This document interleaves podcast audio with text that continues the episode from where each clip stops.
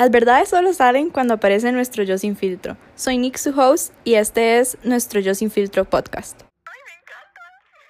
Hello, bienvenidos al episodio 2 de nuestro yo sin filtro.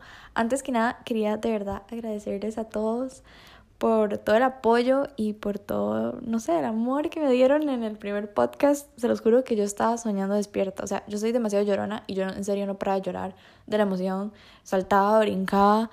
De verdad, ustedes no saben como lo que a veces un mini comentario o como una mini cosita puede hacer el impacto a otra persona, de verdad. Cambiando de tema, el tema que vamos a hablar hoy realmente es algo que yo, a mí, hasta hoy en día me cuesta bastante. De hecho, este va a ser como un podcast para yo también oírlo y a ver si, a ver si acaso. El título se llama Que no existe tiempo perdido, sino tiempo aprendido. Y bueno, más como ya llegando al punto, es que nada es para siempre. Entonces vamos a hablar de todo un poco. Vamos a hablar de parejas, de etapas, de ciclos, de trabajos, de experiencias, de todo. Yo cuando salí del cole, voy a empezar primero con un story time ahí, pero cuando salí del cole, realmente esto es algo que a uno le dicen, solo que uno no se lo cree hasta que pasa. Y es que a uno siempre le dicen, cuando uno sale del cole, todo cambia. Realmente la U es totalmente diferente al cole, eh, no vas a poder ver a tus compañeros tan seguido y todo, pero realmente uno no sabe lo que, lo que es hasta que ya no lo tiene, ¿verdad? Esa típica frase que es, uno no sabe lo que tiene hasta que lo pierde. Y yo no sabía. O sea, yo salí del cole y yo realmente pensé que todo iba a seguir siendo igual. Y no, no, no, no. ok, la mayoría de mis compañeros entraron como en enero del 2021, o sea, al inicio del año. Y chicos, yo ni siquiera sabía que iba a estudiar. O sea, yo siempre había querido estudiar medicina y no pasé el examen de la UCR, entré en colapso, colapsé. Eso es una historia que de hecho podría ser un podcast. Pero bueno, la cosa es que yo no sabía qué hacer con mi vida y yo veía que ya todos, por lo menos, habían entrado a U y sabían que iban a estudiar o tenían trabajo o algo. Yo no. Y más que todo, uno de verdad pierde bastante contacto, quizás como con sus compañeros y sus amigas, y no a veces porque uno realmente ya terminó el cole chao, no, sino porque realmente los horarios no llegan a alcanzar, como cada quien tiene sus cosas, sus schedules, son totalmente diferentes y pues uno no puede estar en todo, a todo lado, ¿verdad? Y de ahí es a donde viene la frase de disfrutar cada momento como si fuera el último, porque realmente uno no sabe cuándo lo va a hacer. Y esto realmente entra en todo, porque yo me acuerdo que también el último año del cole fue cuando se vino la pandemia y el COVID. Y realmente las primeras semanas yo estaba, yes, no va a tener faro, no va a tener exámenes, no importa, me voy a ir a la casa a hacer nada, me conecto, estoy en pijamas, todo bien. Pero ya al mes, o sea, yo ya estaba harta, yo ya quería regresar al cole y yo realmente no había valorado lo que era estar en el cole sin mascarilla, con mis compañeros ahí riéndonos eh, de todo, porque uno no valora las cosas hasta que en serio ya no las tiene.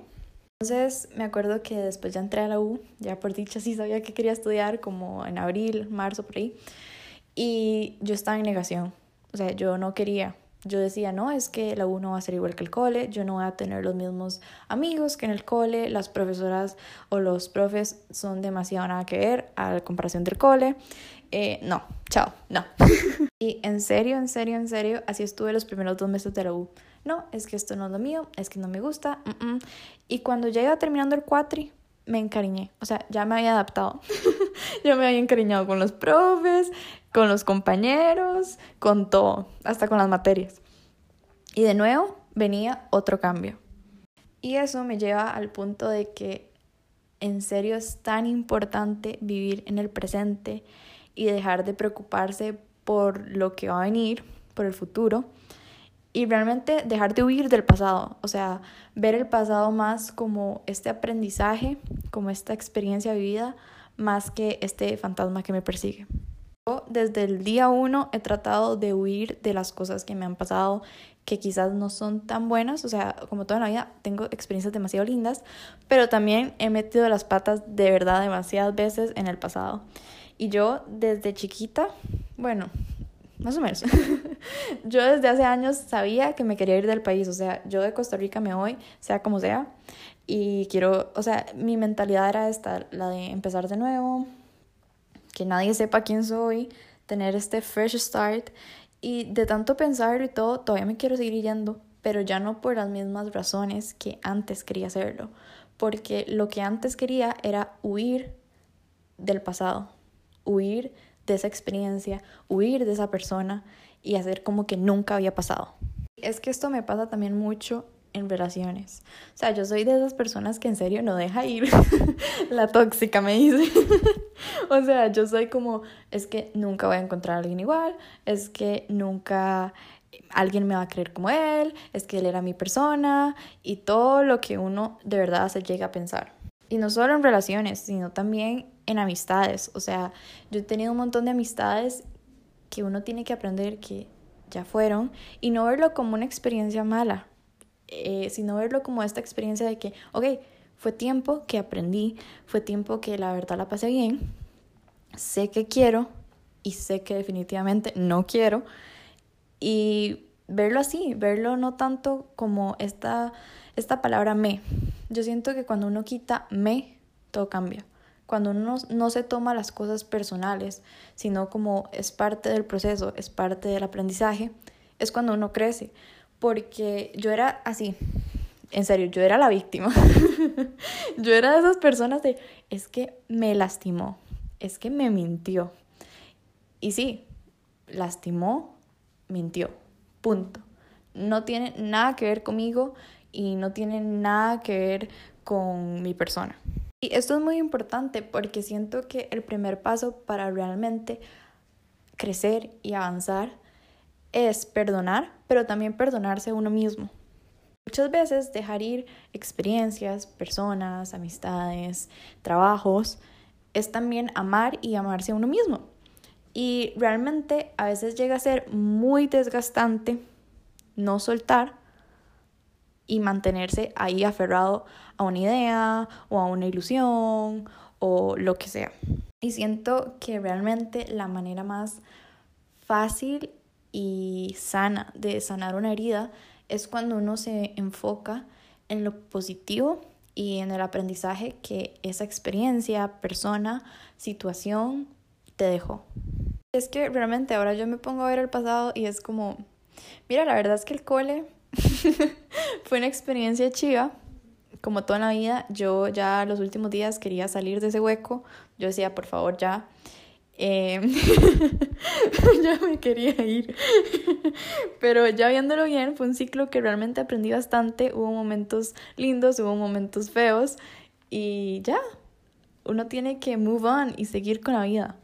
Y esto también se ve mucho con personas. Por ejemplo, siento que muchas veces cuando uno habla mal de una persona, dice más de uno mismo que de esa persona. Y eso definitivamente.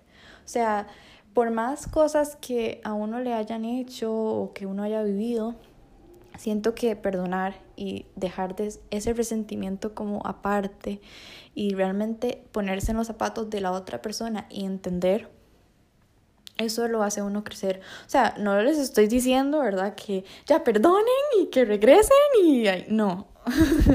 o sea, también es darse su lugar y lo que ustedes valen, pero sino que para uno crecer, no estoy hablando de la otra persona, sino uno crecer, este es un proceso demasiado importante, el perdonar y el aceptar. Cuando ya uno realmente comprende que ese ciclo ya se cerró, ese ciclo ya se cumplió, la etapa ya pasó, ya estamos listos para la siguiente y ya vemos eso como un recuerdo positivo y también como una forma de agradecimiento de, ok, la verdad es que aprendí bastante. Ese momento es cuando nuevas oportunidades aparecen, nuevas experiencias, nuevas relaciones, las puertas se abren a nuevos trabajos, porque realmente eso es lo que uno empieza a traer cosas positivas y cosas buenas porque uno ya sanó heridas pasadas. Y yo siento que este podcast es más que todo autoayuda a mí mismo. porque es un tema que en serio cuesta hablarlo y que a mí todavía me cuesta procesar como que uno realmente o el ser humano realmente está en constante adaptación y cambios y es parte de la vida. Porque yo conté esos cambios que a mí me han pasado, pero sé que hay un montón más y sé que maybe cada quien tiene sus propios cambios, como que se han ido del país o que se han cambiado el cole o ese tipo de cosas. Entonces, siento que es un tema que realmente se da mucho para hablar, pero que es muy importante hablarlo. pero sí, básicamente ese fue el episodio de hoy. Espero que les haya gustado y que lo hayan disfrutado tanto como yo.